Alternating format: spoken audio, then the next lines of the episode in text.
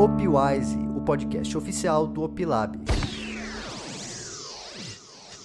Fala galera, sejam muito bem-vindos ao primeiro episódio do Opwise, o podcast oficial do Opilab, onde toda semana você vai aprender um pouco mais sobre mercado financeiro e mais especificamente sobre mercado de opções. Meu nome é Alexandre Abidum, ou simplesmente Abidum. Aqui ao meu lado está o Marcelo Paz, que é um especialista em tecnologia e curioso do mercado financeiro. Tudo bem com você, Marcelo? Fala, Alexandre. É, hoje um dia super especial, nosso primeiro episódio, começando com chave de ouro, com um super convidado aí que você já vai apresentar, né? Legal, legal. É, e hoje realmente a gente vai começar em grande estilo, porque o nosso convidado é uma lenda das opções, Luiz Fernando Roxo, embaixador da antifragilidade, referência nacional no mercado de opções, sócio fundador do Grupo Zen Economics, e tem mais alguma coisa também, né, Marcelo? É, e também é dublê do Bruce Willis aqui no Brasil, né? dublê do Bruce Willis. Tudo bem, bom. Roxo? Como é que você tá, cara? Muito obrigado, uma surpresa ótima aqui. Não me preparei, nem me mandaram as perguntas em cima da hora, mas estou achando ótimo participar do primeiro episódio. Vamos colocar energia. Muito obrigado pelos elogios todos. É muito legal estar aqui mesmo. Eu gosto muito de conversar sobre o mercado, ainda mais com vocês. E o Marcelão já é bem mais curioso, já é especialista, já já está dominando tudo, já opera minha carteira sem eu pedir.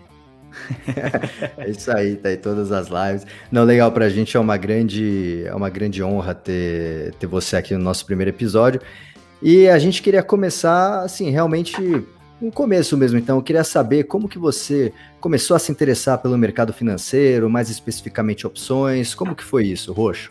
Antes dos 20 anos, eu já tinha prestado economia na faculdade, já tinha interagido com meu pai, que foi um trader de commodities e depois mudou de carreira, de profissão, com meu primo também, que era operador do pregão, Luiz Eduardo, o apelido dele no pregão era Baixo, ou Willow, ele era muito famoso lá, ele era quase um anãozinho e fantástico e histórias da bolsa, né? De maneira geral, assim, talvez jogar banco imobiliário. Eu acho que eu gostava, eu gostava de dinheiro, de pessoas ricas e é, meu pai tinha um primo rico lá, eu queria ficar andando na Mercedes dele, então eu acho que eu já tinha essa coisa. Mas aos 20 anos, a minha avó me arrumou duas entrevistas de emprego. Uma na Ford para vender caminhão no consórcio e o outro para um estágio na mesa, na corretora do Bradesco, que trabalhava com a bolsa lá no centro, perto da bolsa. Então, assim, foi uma escolha muito fácil, né? Não tinha outra alternativa. A bolsa sempre foi uma coisa muito appealing, né? Assim, muito apelo. Foi muito legal, assim, uma experiência incrível. Eu nunca fiz outra coisa, basicamente, porque antes eu tinha sido monitor de acampamento, vendido calça jeans, instalado som, tinha feito campanha política, mas primeiro trabalho mesmo, assim, com carteira assinada na faculdade, uma carreira, foi no mercado financeiro. Dois, três meses depois, eu já me colocaram lá no telefone, tô com um cliente lá e eu precisei ir na roda do pregão e negociar lá umas opções, então eu já negociava opções.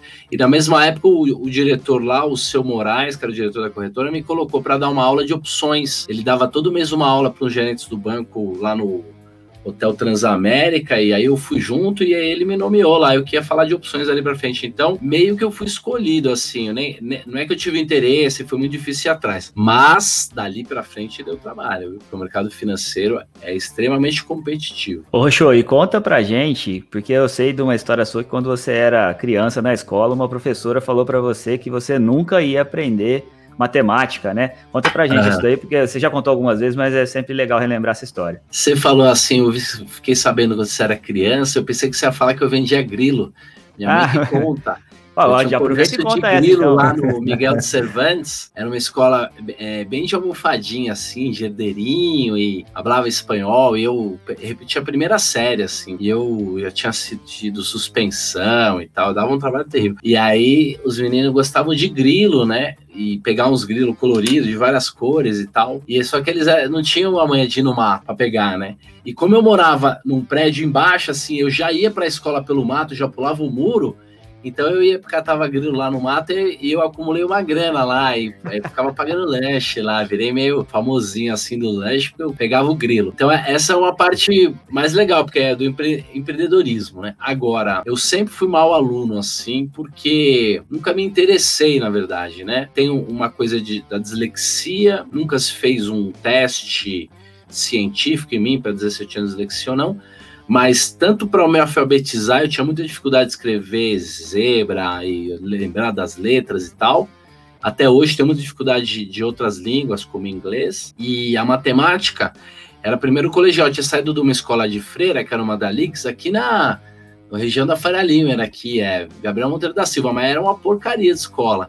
Minha avó estudou lá, minha mãe, mas a base de matemática, essas coisas é muito ruim.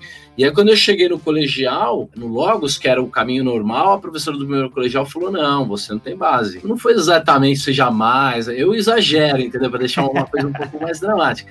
Mas foi tipo isso. E aí, o que, que eu fiz?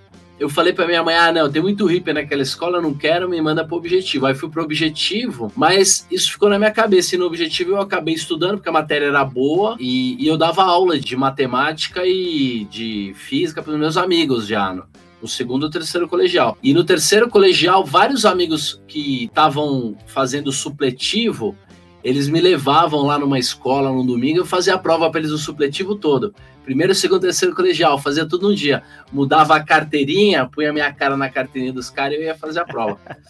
Então eu, eu, eu aprendi, na verdade, essa mulher foi importante para mim, assim. E eu era ruim mesmo de matemática. E até hoje eu sei escutar, talvez sei ler matemática, mas eu não, eu não sei escrever. Então, aquela, aquelas fórmulas muito aprofundadas, eu enxergo as curvas, talvez melhor do que a maioria das pessoas, mas eu não sou letrado na matemática mesmo. O que você falou foi legal porque desde então, desde essa época, você já tinha é, percebido que você já tinha afinidade para dar aula, né? Desde essa época aí. Sim. Não, desde criança sempre fui orador. Meu avô já era orador e eu é, sempre contava história e tal, sempre gostei.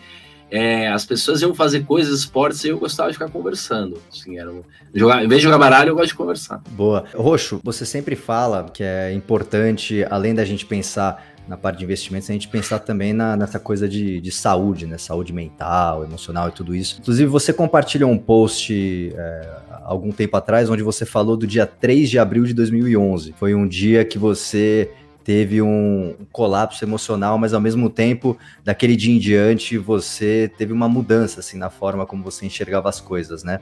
Conta aí para quem está ouvindo a gente o que que é, como como foi tudo isso. Ah, muito legal, obrigado.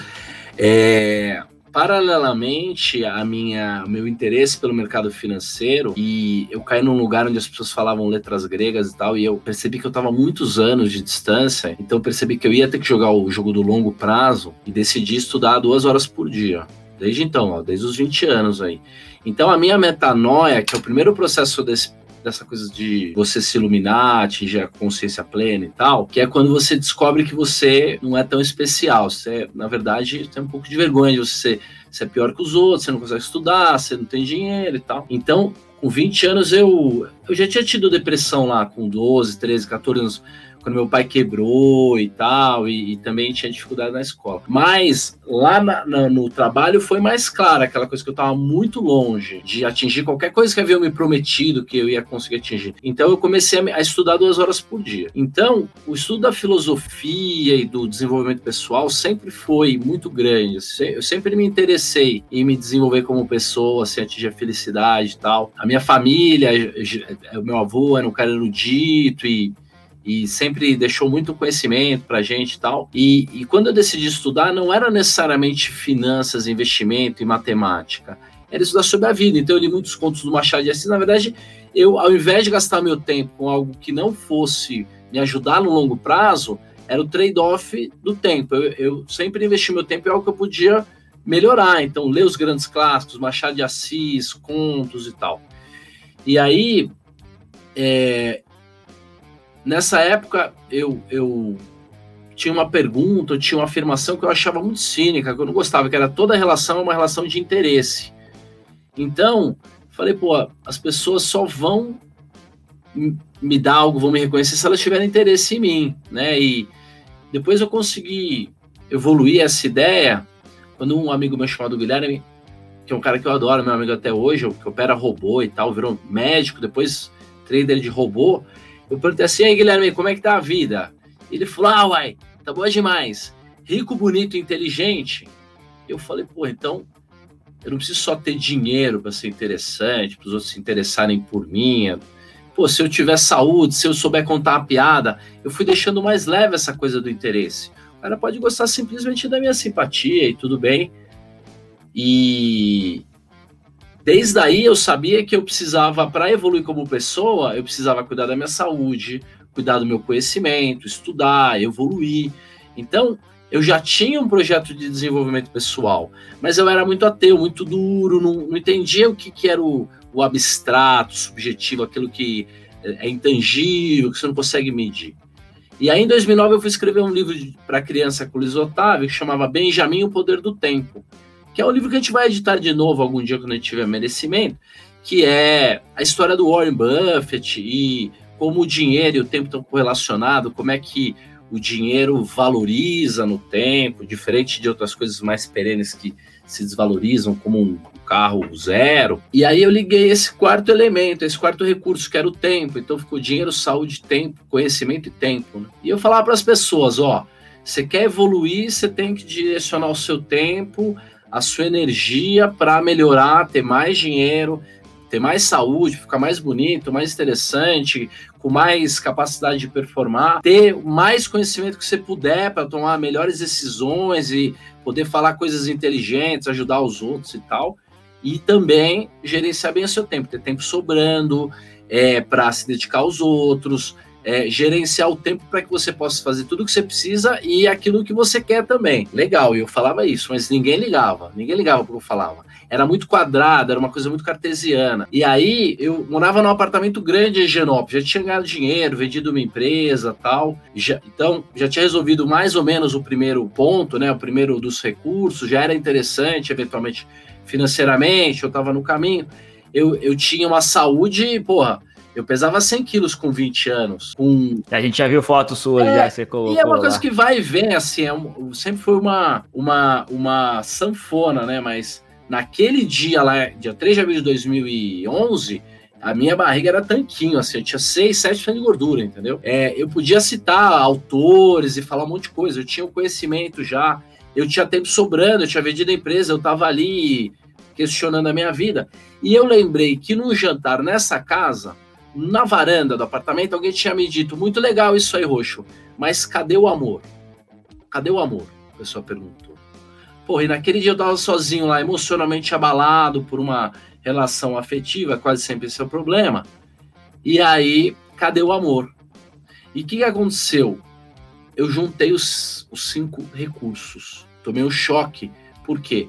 Porque eu lembrei que há 20 anos, ou sei lá, mais de 15 anos, eu dava aula sobre um, uma coisa que, para você descobrir o valor dela, o preço dela, o quanto ela valia, qual era o interesse dela, você tinha que medir cinco fatores dela, cinco variáveis, e que uma delas era o tempo, e que a outra variável, o outro fator, o quinto fator, era a volatilidade. Então eu liguei o, o amor com a volatilidade, falei, porra, eu desenvolvi o Black and Shows da vida. E eu enxerguei tudo isso que nós estamos fazendo 10 anos atrás no único flash. Falei, porra, então é só expansão daqui para frente. Eu, eu entendi, agora é só trabalhar. E isso me deu um choque elétrico assim, de satisfação, assim. E eu percebi que eu podia deixar aquilo acontecendo, aquele choque elétrico, assim. Eu fiquei um tempão, é uma, uma espécie de convulsão, que eu não sei quanto tempo levou. E aí, quando eu, eu leio a descrição de pessoas que tiveram esse tipo de, de é, eureka, né, de descoberta, de é, experiência transcendental, cada um pode chamar o, o, a maneira que for, é muito semelhante. Então, dali para frente, eu sabia exatamente a minha missão. Eu escrevi 30 pá páginas naquele dia. Eu sabia exatamente qual era a minha missão e eu sabia exatamente o que eu tinha que fazer e eu que só precisava trabalhar. Então a vida ficou muito mais fácil assim. Então é, foi uma descoberta é, racional que me levou a entender o irracional, que é o, a espiritualidade, aquilo que não tem palavra. Eu entendi naquele dia o conceito de Deus, mas eu entendi como uma experiência física. Então eu era um ateu e eu consegui entender Deus, entendeu? E Deus, para mim, se eu quiser dialogar com qualquer pessoa do mundo, é só eu é, transferir para o conceito de a soma de todas as coisas. Soma de todas as coisas é Deus. Então, se alguém chegava para mim lá um ano atrás, seis meses antes, falava assim: ah, isso é coisa de Deus, eu falava, você é um ignorante, você não tá falando, você tá falando que tem nenhum sentido, onde é que tá Deus aí, tal, tal, tal. Quando eu transfiro, o cara fala, isso é coisa de Deus, isso é coisa daquilo que é todas as coisas, de todas as coisas, o cara tá certo. A maioria das, a todas as sentenças que levam Deus junto estão certas. Então, foi uma libertação enorme para mim e baixou muito o ruído é, da, da, da, minha cabeça, porque eu já não tinha mais é, desconfiança, assim. Eu, eu, eu consegui ter certeza a partir daquele dia. Então, as escolhas para mim ficaram mais fáceis. Então, eu acho que se você tem menos ruídos na, na sua cabeça, no seu, nos seus processadores, você consegue performar mais, você consegue tomar melhores decisões, ver a solução mais rápido. E foi assim que nasceu a Zen Economics? Ou, e, e você descobriu a antifragilidade nessa época? Ou foi.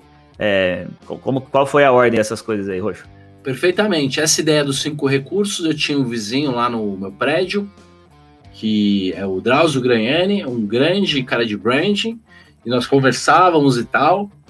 E e o, o nome, né, Marcas Economics, o conceito nasceu daí.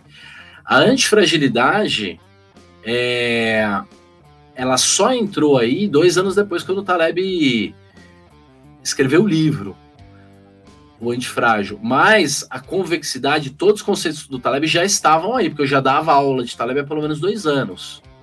Então toda a coisa da aleatoriedade, o Taleb estava inteiro aí, mas eu tive esse, essa esse insight do, do de um modelo para desenvolvimento pessoal em que você meça a sua própria evolução, seu caminho para a libertação, sua iluminação através da multiplicação desses cinco fatores, é uma nota.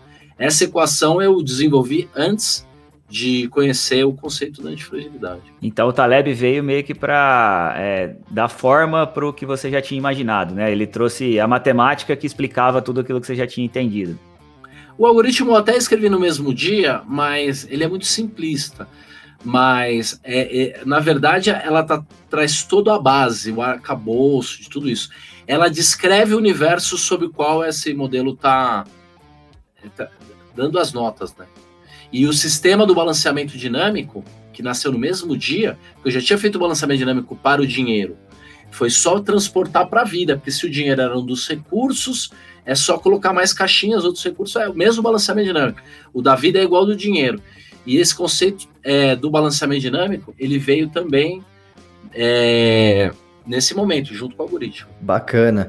E Roxo, geralmente assim, a gente vê que os iniciantes no, no mercado financeiro, eles têm uma tendência a, querer categorizar tudo. Então, ah, Warren Buffett é buy and hold, Ray Dalio é economia, Taleb é antifragilidade.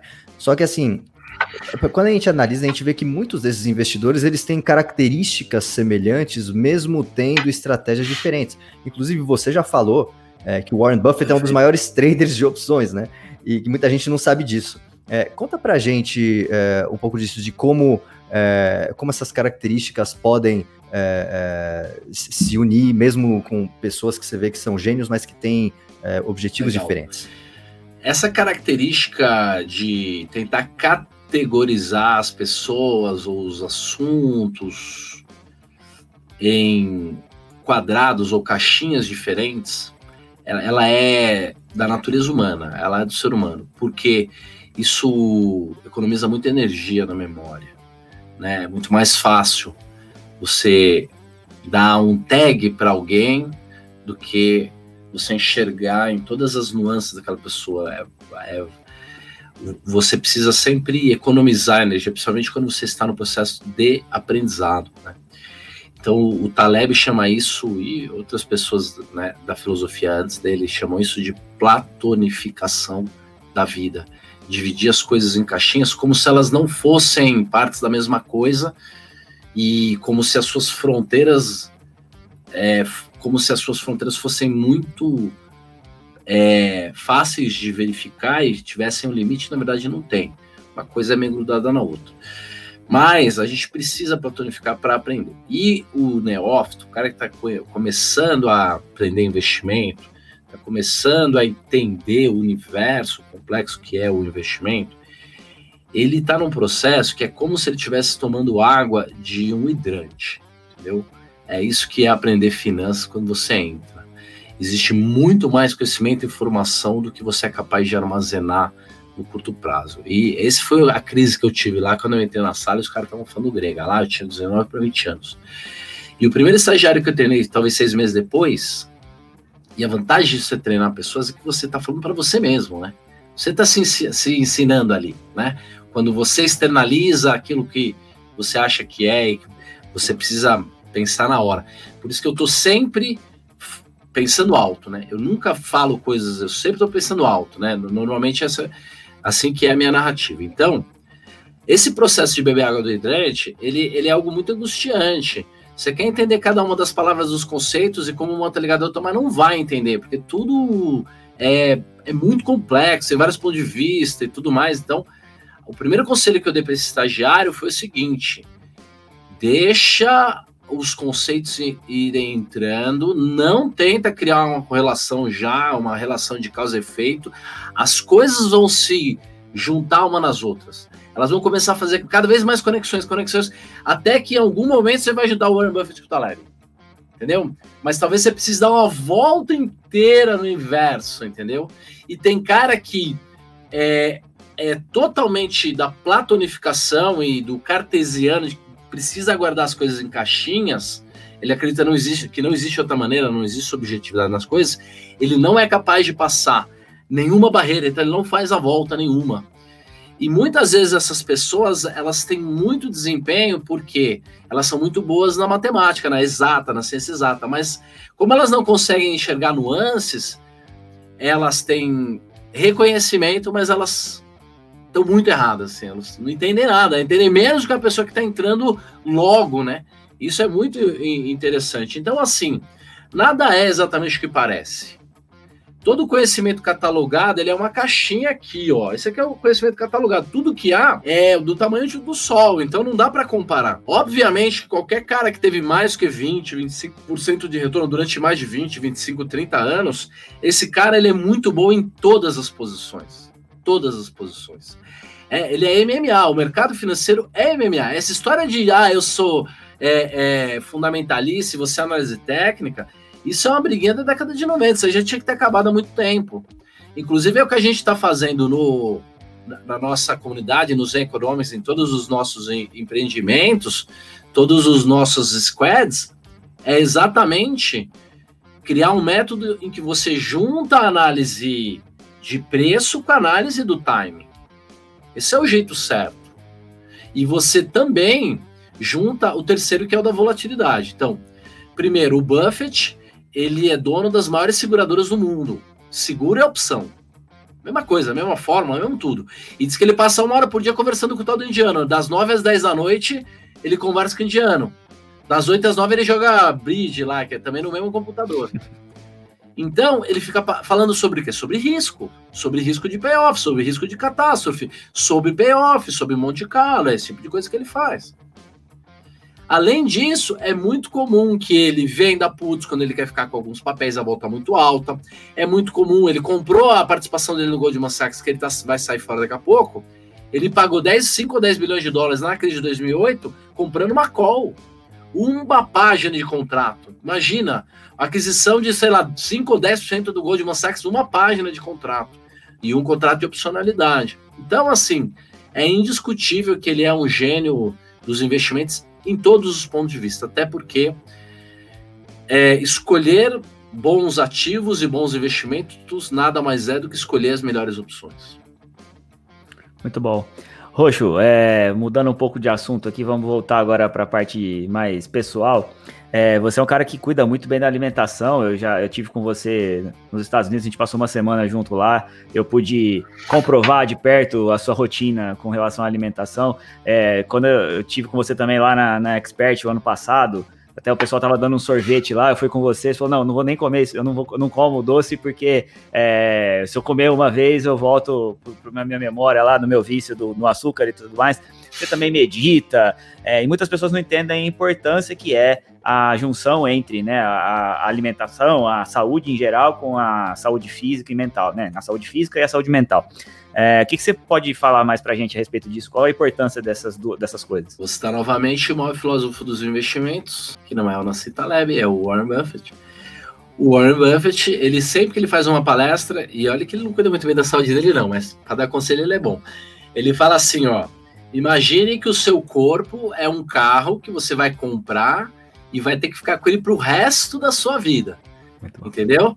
Então, se você não cuidar da lataria, se você não souber o combustível que está dando para ele e tal, uma hora ele vai, ele vai simplesmente patinar. Então, quando eu cheguei nessa conclusão aí dos três pilares, né, iniciais, que era dinheiro, a saúde, beleza? Rico, bonito, inteligente virou dinheiro, saúde e conhecimento, né? É, na medida que a saúde virou um dos pilares para mim, eu não fazia mais diferença o tempo que eu me dedicava ganhando dinheiro, o tempo que eu, que eu me dedicava fazendo exercício, cuidando da saúde e o esforço, e o sacrifício. Para mim não tem diferença o tempo que eu gasto fazendo exercício de manhã para uma reunião importante com um cara muito importante que é, sei lá, fazer a proposta para gente. Não, não tem diferença. Porque é o mesmo tipo de investimento. Eu estou investindo no meu dinheiro, na minha carreira, estou investindo na minha saúde.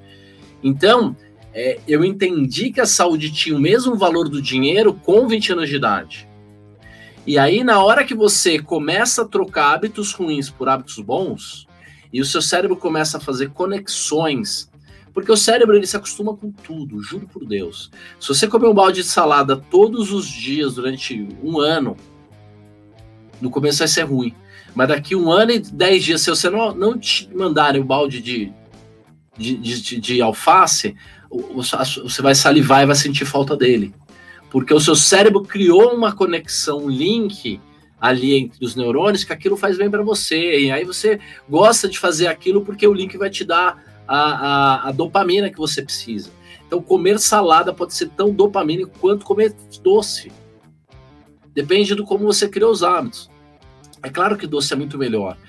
Porque quando a gente era primata, a gente estava evoluindo, criando consciência ainda, o nosso cérebro, como o de qualquer animal, principalmente mamífero, ele foi treinado para dar recompensas dopamínicas para aquilo que fosse ultracalórico. Na forma de proteína, que é uma carne muito boa, é, na, na forma de carboidrato, frutas, qualquer carboidrato que você arrumasse naquela época, não tinha açúcar, e na forma de gordura. Por isso que a melhor coisa do mundo é, é aquele pedaço de carne com gordura e um molho barbecue, porque, putz, ainda põe uma batata frita, porque é tudo que o nosso cérebro há milhares de anos foi treinado a reconhecer como muito bom e gerar muita dopamina mas você consegue transformar o seu cérebro ao treiná-lo a gerar esse tipo de dopamina para outros tipos de coisa. E aí eu fui tomar uma com o Sérgio na terça-feira, o dia que eu cheguei, ele falou: Roxo, toma cuidado. Você que é gordinho que nem eu, que engorda fácil, aqui é todo dia cerveja, todo dia é festa. Se você não cortar, não começar a cuidar da sua saúde e tal, você vai engordar demais. E eu ainda pitava um malborinho lá, mais de um maço. Então, quando passou um mês, ali chegou em outubro, eu falei, pô, eu vou explodir aqui. Aí a minha mãe tinha feito uma simpatia pro meu irmão, meu, pro meu sobrinho, Martim, que hoje tem 17 anos de idade, nascer bem, nascer com a saúde boa e tal. E aí eu falei, pô, tô nessa, vou fazer também, mãe, porque eu vejo, vejo se eu consigo ficar sem o açúcar. Porque eu me lembro que eu tinha comido um quindim num dia, na sobremesa, aí eu comia um quindim, comia um quindim, no outro não comia, no outro já comia dois quindins. Era uma coisa que ia aumentando, entendeu? Não dava para você administrar um pouco, pelo menos naquela minha é, quantidade, aquele meu nível de entropia cerebral que eu tinha naquela época, que a minha compulsão era muito grande pelas coisas. Então eu falei, não, eu vou fazer que nem minha mãe, vou ficar um, quatro meses sem, sem açúcar. Eu fiquei quatro meses. Aí nasceu meu sobrinho, tudo certo, sem problema. Minha mãe falou, putz, voltei. E eu falei, ah, mãe, já me acostumei, vou nessa, porque beber eu não vou conseguir parar. E fumar eu não vou conseguir parar. Então, pelo menos eu paro com açúcar. E de fato foi um grande exercício para a minha disciplina. Para descobrir como treinar a disciplina, como se você corta, você perde a vontade mesmo. Eu não tenho vontade de comer um brigadeiro, eu não sei mais o sabor. Então, adquirir hábitos saudáveis, no começo, exige muito do seu cérebro consciente, porque você precisa lutar conscientemente contra uma coisa que está lá na sua parte inconsciente do cérebro que já está acostumado. Eu quero hipercalórico e, e esses te matam hoje, porque eles estão à vontade, de graça e tal. Muito barato, né? Açúcar, essas coisas. Então você precisa criar esses novos hábitos. Então, como eu, como eu comecei a fazer isso há 20 anos, eu venho estudando, porque eu estudo duas horas por dia, também sobre como fazer isso.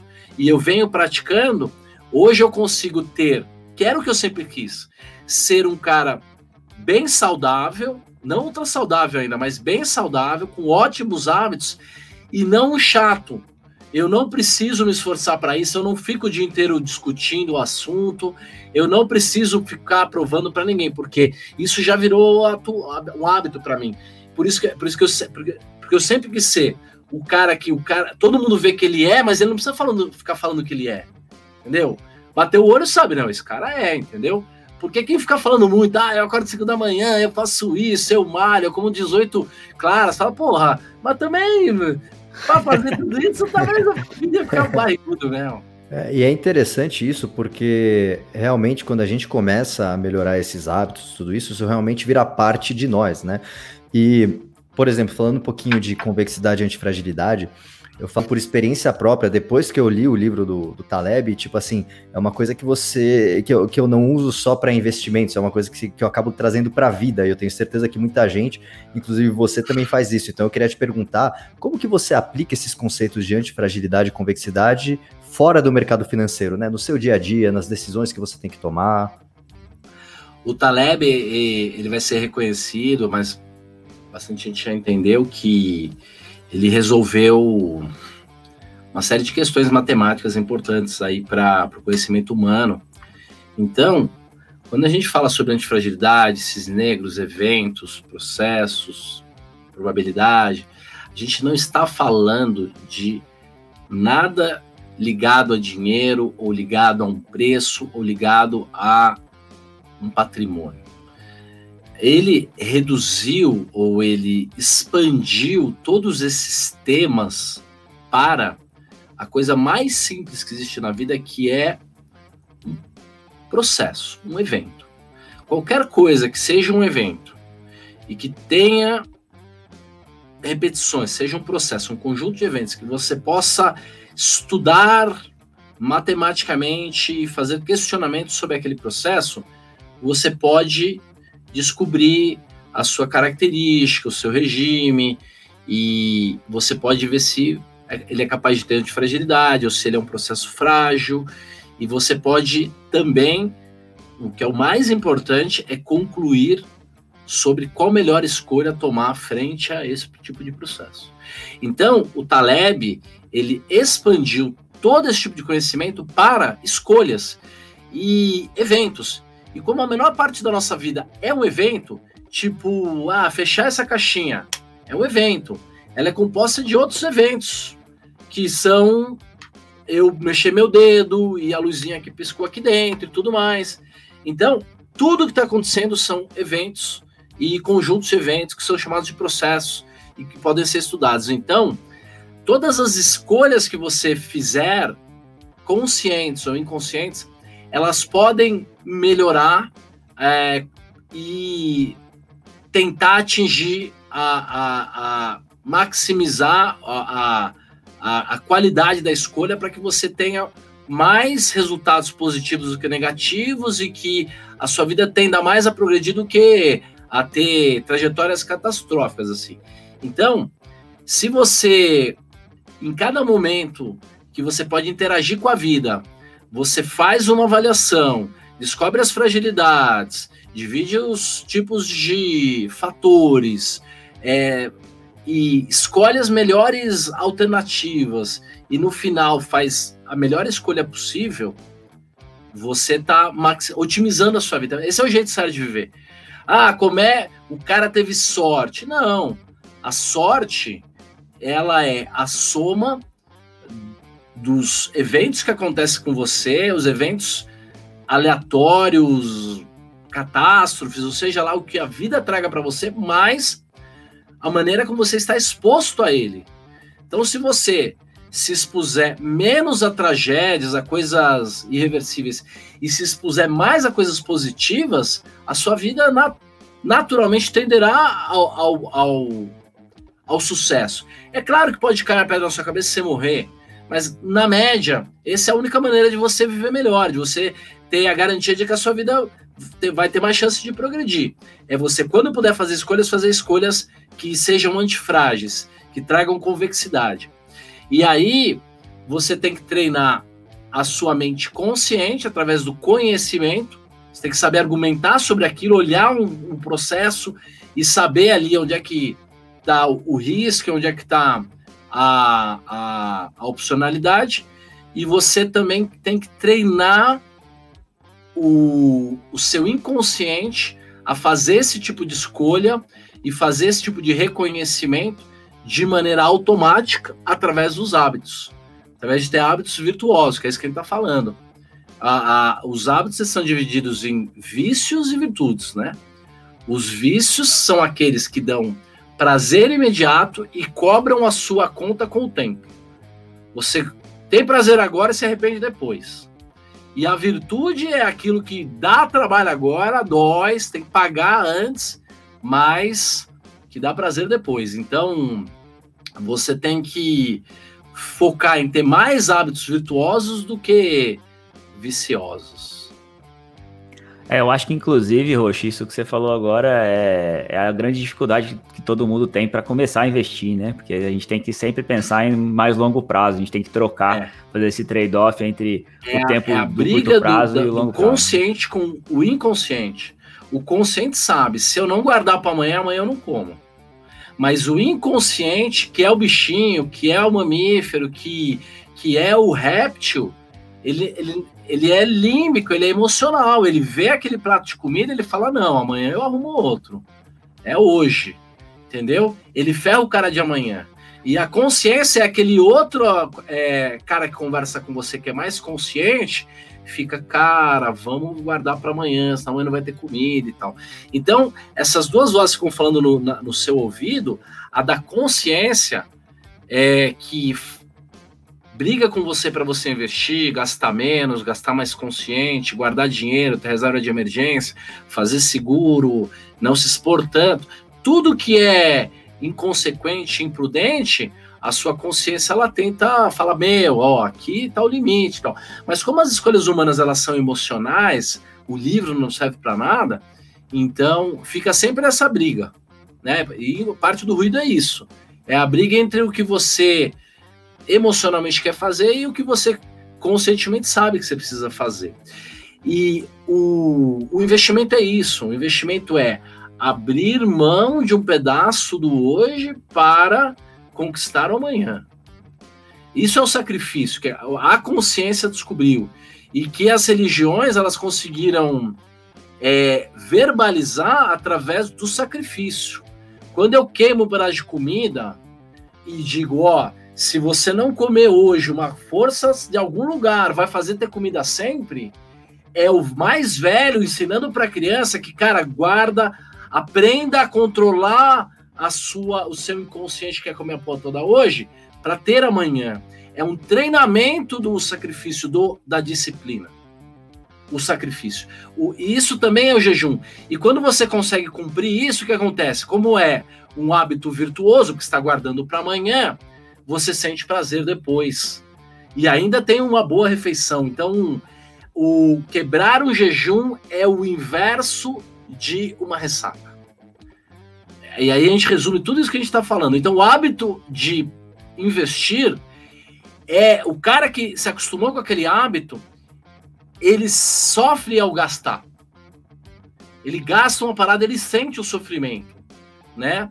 E às vezes o cara tem um vício maior ainda que também já está na Bíblia, que é a avareza, que é quando ele faz mal para os outros e tal, para ele ter todo o dinheiro para ele, ele só pensar. Tem um equilíbrio ali entre o amanhã e o hoje, né?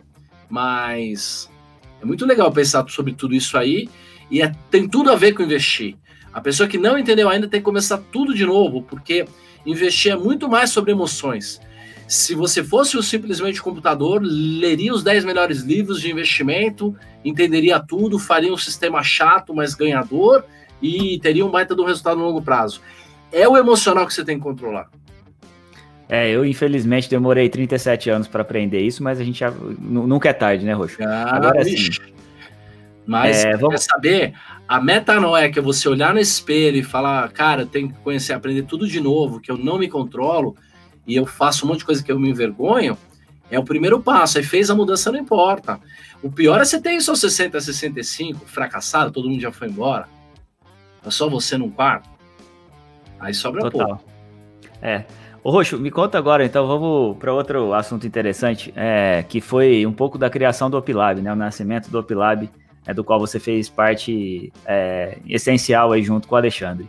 Antes de vocês, você conhecer o Alexandre, me disseram que vocês tentaram abrir o fundo, você teve uma dificuldade lá para abrir o fundo, até porque você não conseguia é, ver na prática as coisas que você imaginava lá para o fundo, então vocês tiveram várias dificuldades.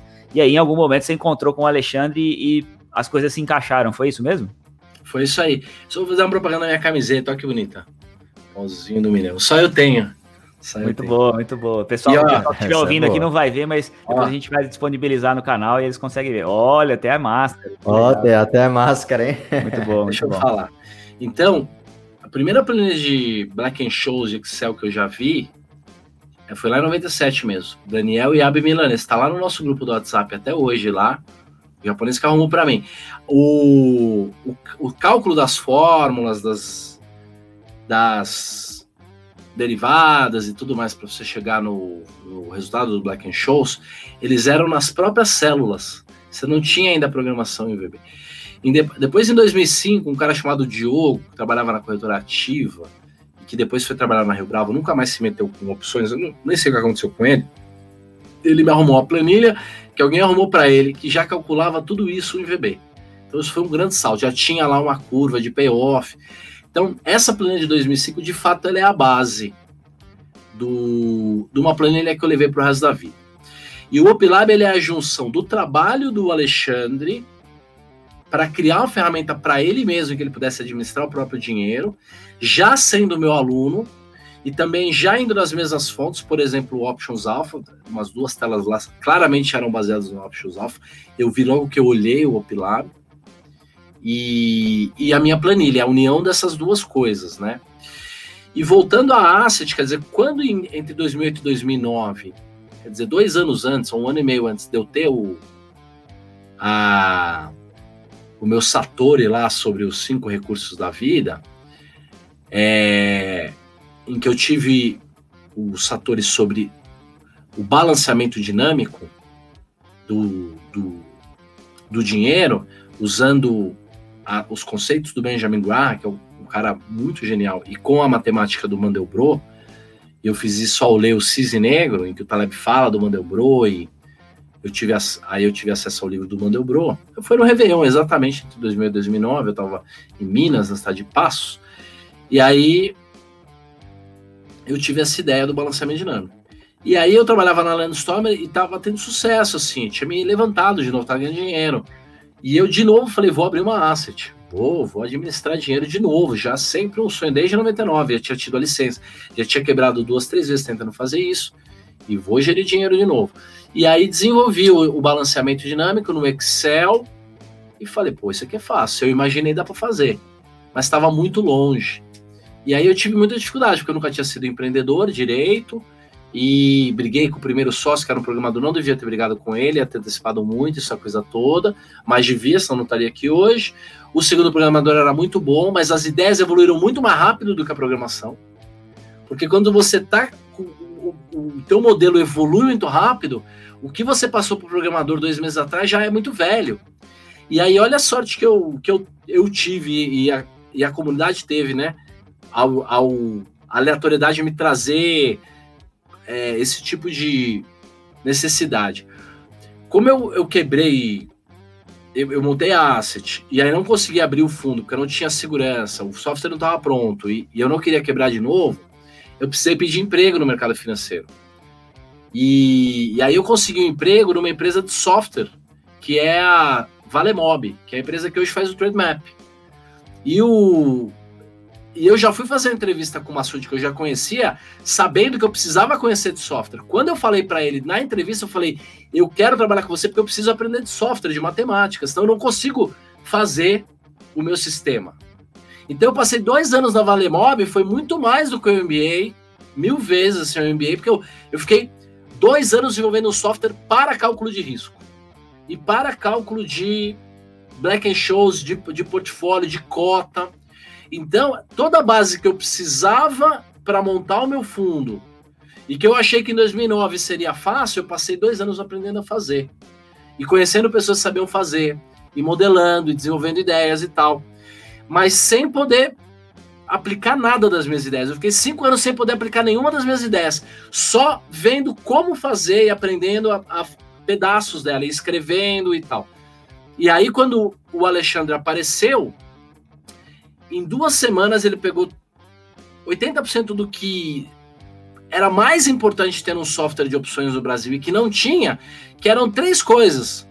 A, a volatilidade implícita do papel, que é uma interpolação de todos os vértices, e um gráfico disso, e uma tela. Ele já tinha o payoff, mas uma pequena diferença lá no payoff, e o Ivy Rank, basicamente, umas quatro coisas aí que nenhuma outra tinha. E isso deixou a gente muito na frente. Muito na frente do, do, dos outros. Então, quando a gente lançou. Outra coisa, não lançamos aquilo, passamos cinco meses melhorando. Cinco meses. Podia ter lançado, mas a gente passou cinco meses continuando da mão para a boca. Toda a receita que a gente tinha, a gente gastava com a gente mesmo, tinha vida muito simples. Ao invés de ir atrás do público, perguntamos para o público o que ele queria e aí lançamos o, o Opilab. E é só o começo, porque o que você pode fazer com essa, com essa estrutura que a gente criou é, é algo infinitamente mais sofisticado e complexo e até simples assim para uma pessoa, para um usuário, né? Vai simplificar muitos dos processos do investimento. Então, e nessa mesma linha, é, a, o que o Opelab traz de grande diferencial é que a gente consegue enxergar as curvas, né? É, e eu sei que para você, uma das, uma das coisas que te fez enxergar tudo isso é a capacidade de enxergar essas curvas. O quanto que enxergar as curvas é importante no geral, Roxo, não só na, na, no, nas ações, nas opções, no, no mercado, como na vida, é, que é o que o Opilab ajuda a gente a fazer, né? Enxergar as curvas. É, é, é, é bem simples assim, ó. Vamos imaginar que você tem 20 e poucos anos e só tem o, o software de instalação ali, que só o software base ali vem instalado. Você não tem nenhum conhecimento, viveu muito pouco. Você precisa chegar rápido para ver sua namorada. Pô, o que você vai fazer? Você vai ultrapassar na curva. Vai ultrapassar na curva entendeu? Mesmo curva cega, você fala, não, não vai vir, eu sou rápido, eu consigo. Aí uma vez vem um carro, aí você é rápida, isso te dá até uma confirmação maior de que se vier um carro na curva, você tem como escapar e tal. Você dá, tem uma falsa sensação de que aquilo ali é seguro, né? E talvez uma das duas coisas mais perigosas do mundo é ultrapassar na curva e andar de moto. Quer dizer, você ganha alguns segundos em cada curva que você ultrapassa, principalmente uma curva cega, que tem no chão tem duas faixas, né? Que você não poderia estar tá fazendo, não tem o tracejadinho. Então, tudo aquilo que você economiza ganha de canequinha antes, como se fosse um presente, aquilo ali tem um payoff pode ser muito negativo. Se você não enxergar aquela curva, você só vê a parte do ganho da curva, a parte positiva. Você não vê aquele evento raro que vem o caminhão do outro lado e que te mata. E ah, a chance é pequena. Se a chance for meio por cento e você fizer isso 200 vezes, você tem 100% de chance de dar errado. Você acumulou, né? Meio por cento, meio por cento, meio por cento. Então, enxergar a curva, voltando lá aquele tema de 15 minutos atrás, dos processos da sua vida, é fenomenal. Por exemplo, eu, eu intuitivamente, eu tenho medo de altura, né? Eu sou meio cagão, mas sempre tive, mas intuitivamente eu falo, eu não ando naquela porra daquele, daquele elevador do parque de diversão. Nunca dei. Falei, não, não ando, cara. Porque eu posso ter aquele tipo de emoção fazendo outra coisa. Aquilo não é uma prova de valentia, de coragem. Aquilo é uma prova de imprudência. Você realmente arriscou a sua vida. Não, mas a chance parará. Outro dia morreu um cara. Aí eu mandei para meus amigos, aí ó, tá vendo? Podia ser você. Então é muito importante você enxergar as curvas e principalmente enxergar o pior cenário para você. E se aquilo for possível de acontecer, nenhuma outra alternativa é, é faz, é, é boa. Porque se tem chance de dar errado e você acumular aquilo, vai dar errado. E hoje eu estava no curso com o Taleb, olha que privilégio. E eles estavam falando de ergodicidade, ergodicidade. Eu fiz várias perguntas sobre ergodicidade. E, eu perguntei como é que se calcula ergodicidade, porque eu estou querendo calcular no OpLab, né? Ergodicidade. Ele falou: não, é só você descobrir o pior payoff, o pior resultado aquilo ali é a sua ergodicidade. Se for 15%, você tem 85% de, ergodicidade. 85% do seu dinheiro está salvo de colapso. Então, se você enxergar aonde está o buraco, você já enxergou boa parte da curva. E se você pensar em várias alternativas diferentes, aí você consegue enxergar melhor ainda a curva. E se você conseguir jogar essa curva para frente, para os próximos três ou quatro ou cinco jogadas, aí você enxergou o jogo todo. Aí você tem o jogo na mão. E aproveitando que a gente está falando né, de payoff, tudo isso, falando um pouquinho de, é, de bolsa, o que, a gente está vendo aí no, nos últimos meses, né, últimas semanas? A gente está vendo, por exemplo, bolsa americana já encostando nos níveis que estava de fevereiro, né, o, antes do crash. A gente vê também Bolsa Brasileira subindo, muita gente nova entrando. Eu queria um pouco da sua opinião. Eu sei que você fala bastante disso nas suas lives aí é, durante a semana, mas o que, que você vê aí para a Bolsa nos próximos, nos próximos meses? Você acha que a situação atual está frágil, não está? É, eu vejo a, a ganância superando o medo. Eu vejo o FOMO superando o, a aversão ao risco, que é da natureza humana o que faz bem para o capitalismo, a, a, o greed, né, a ganância individual, ela é boa para o capitalismo. O problema é que quando você tem bancos centrais que acreditam que são capazes de administrar os ciclos econômicos e através de administrar a expansão é, e a contração da moeda e dos juros e tudo mais, é, é como se você acreditasse em controle de preço em qualquer outra área da economia. Né? É, é, impossível controlar preço. Então, o que você faz, né, ao deixar ter um banco central fazendo intervenções ingênuas na economia, é que você represa os movimentos. Você reforça os movimentos de ultraganância de bolhas, com dinheiro muito barato. Falando dinheiro barato, temos juros negativos aí, quer dizer, uma, um prato feito para o dinheiro barato, para a irresponsabilidade. Qualquer tipo de business plan a juro zero faz sentido. A não ser dar dinheiro para os outros. Não ser dar, qualquer outro business plan faz sentido. Então, e na hora que você sobe esse custo de oportunidade do dinheiro para 3, 4, 5% ao ano, 80% dos, dos business plans deixam de fazer sentido.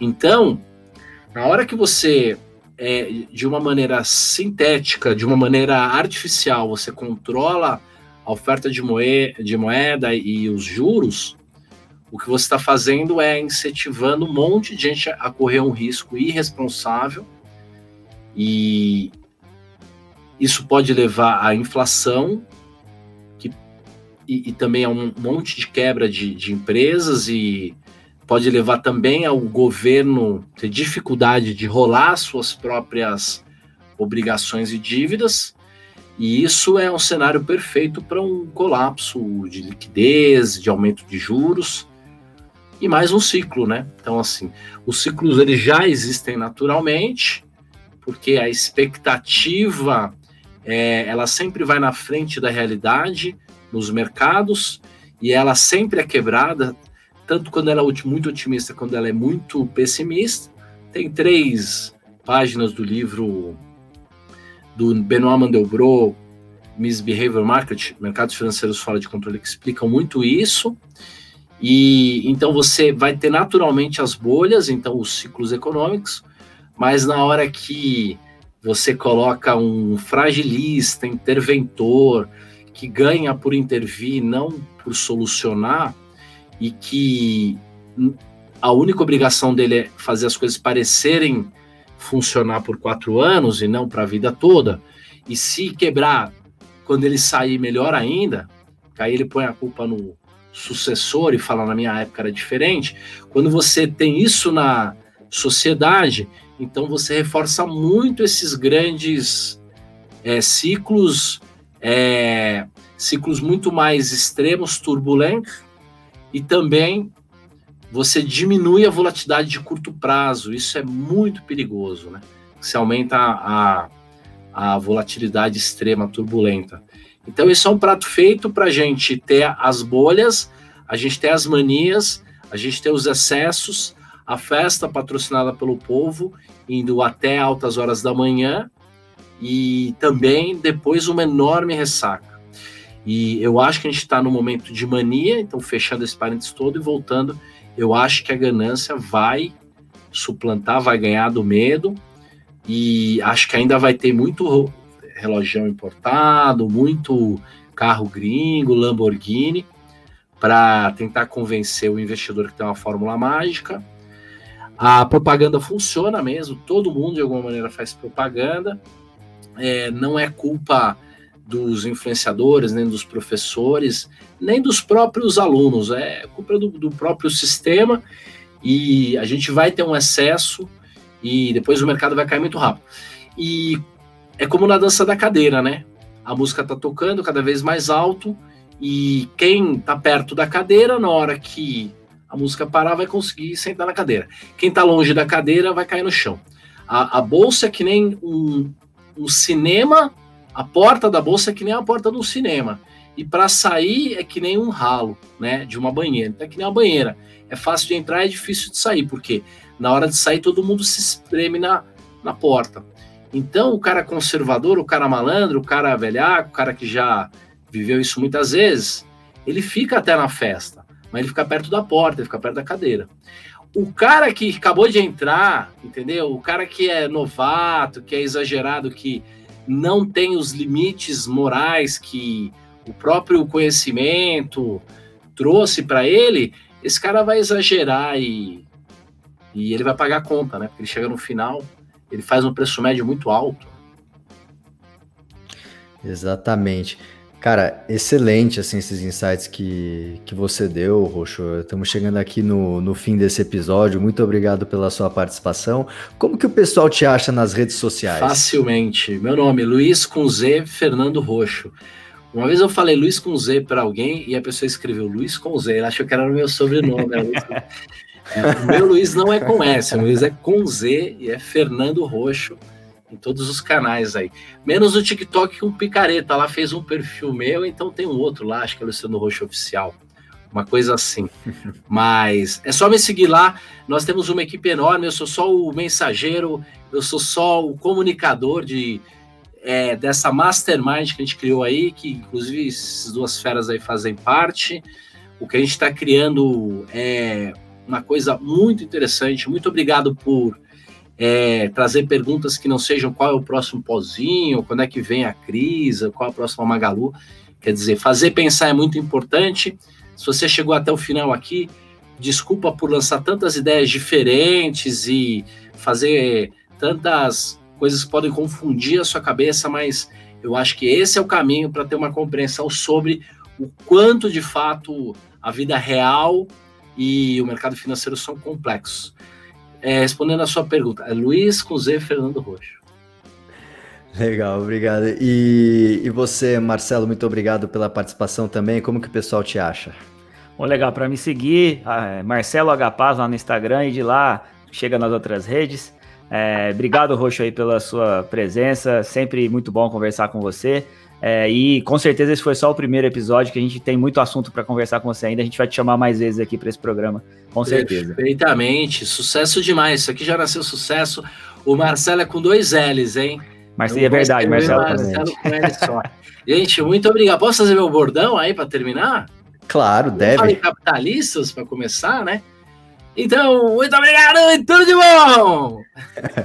Valeu, muito obrigado, Roxo, muito obrigado, Marcelo. Para você que está no, nos escutando, muito obrigado. Se você gostou desse podcast, compartilha com seus amigos, com a sua família. Segue a gente nas redes sociais também, opilab.app no Instagram, no YouTube é opilab, no Facebook também. E até a próxima!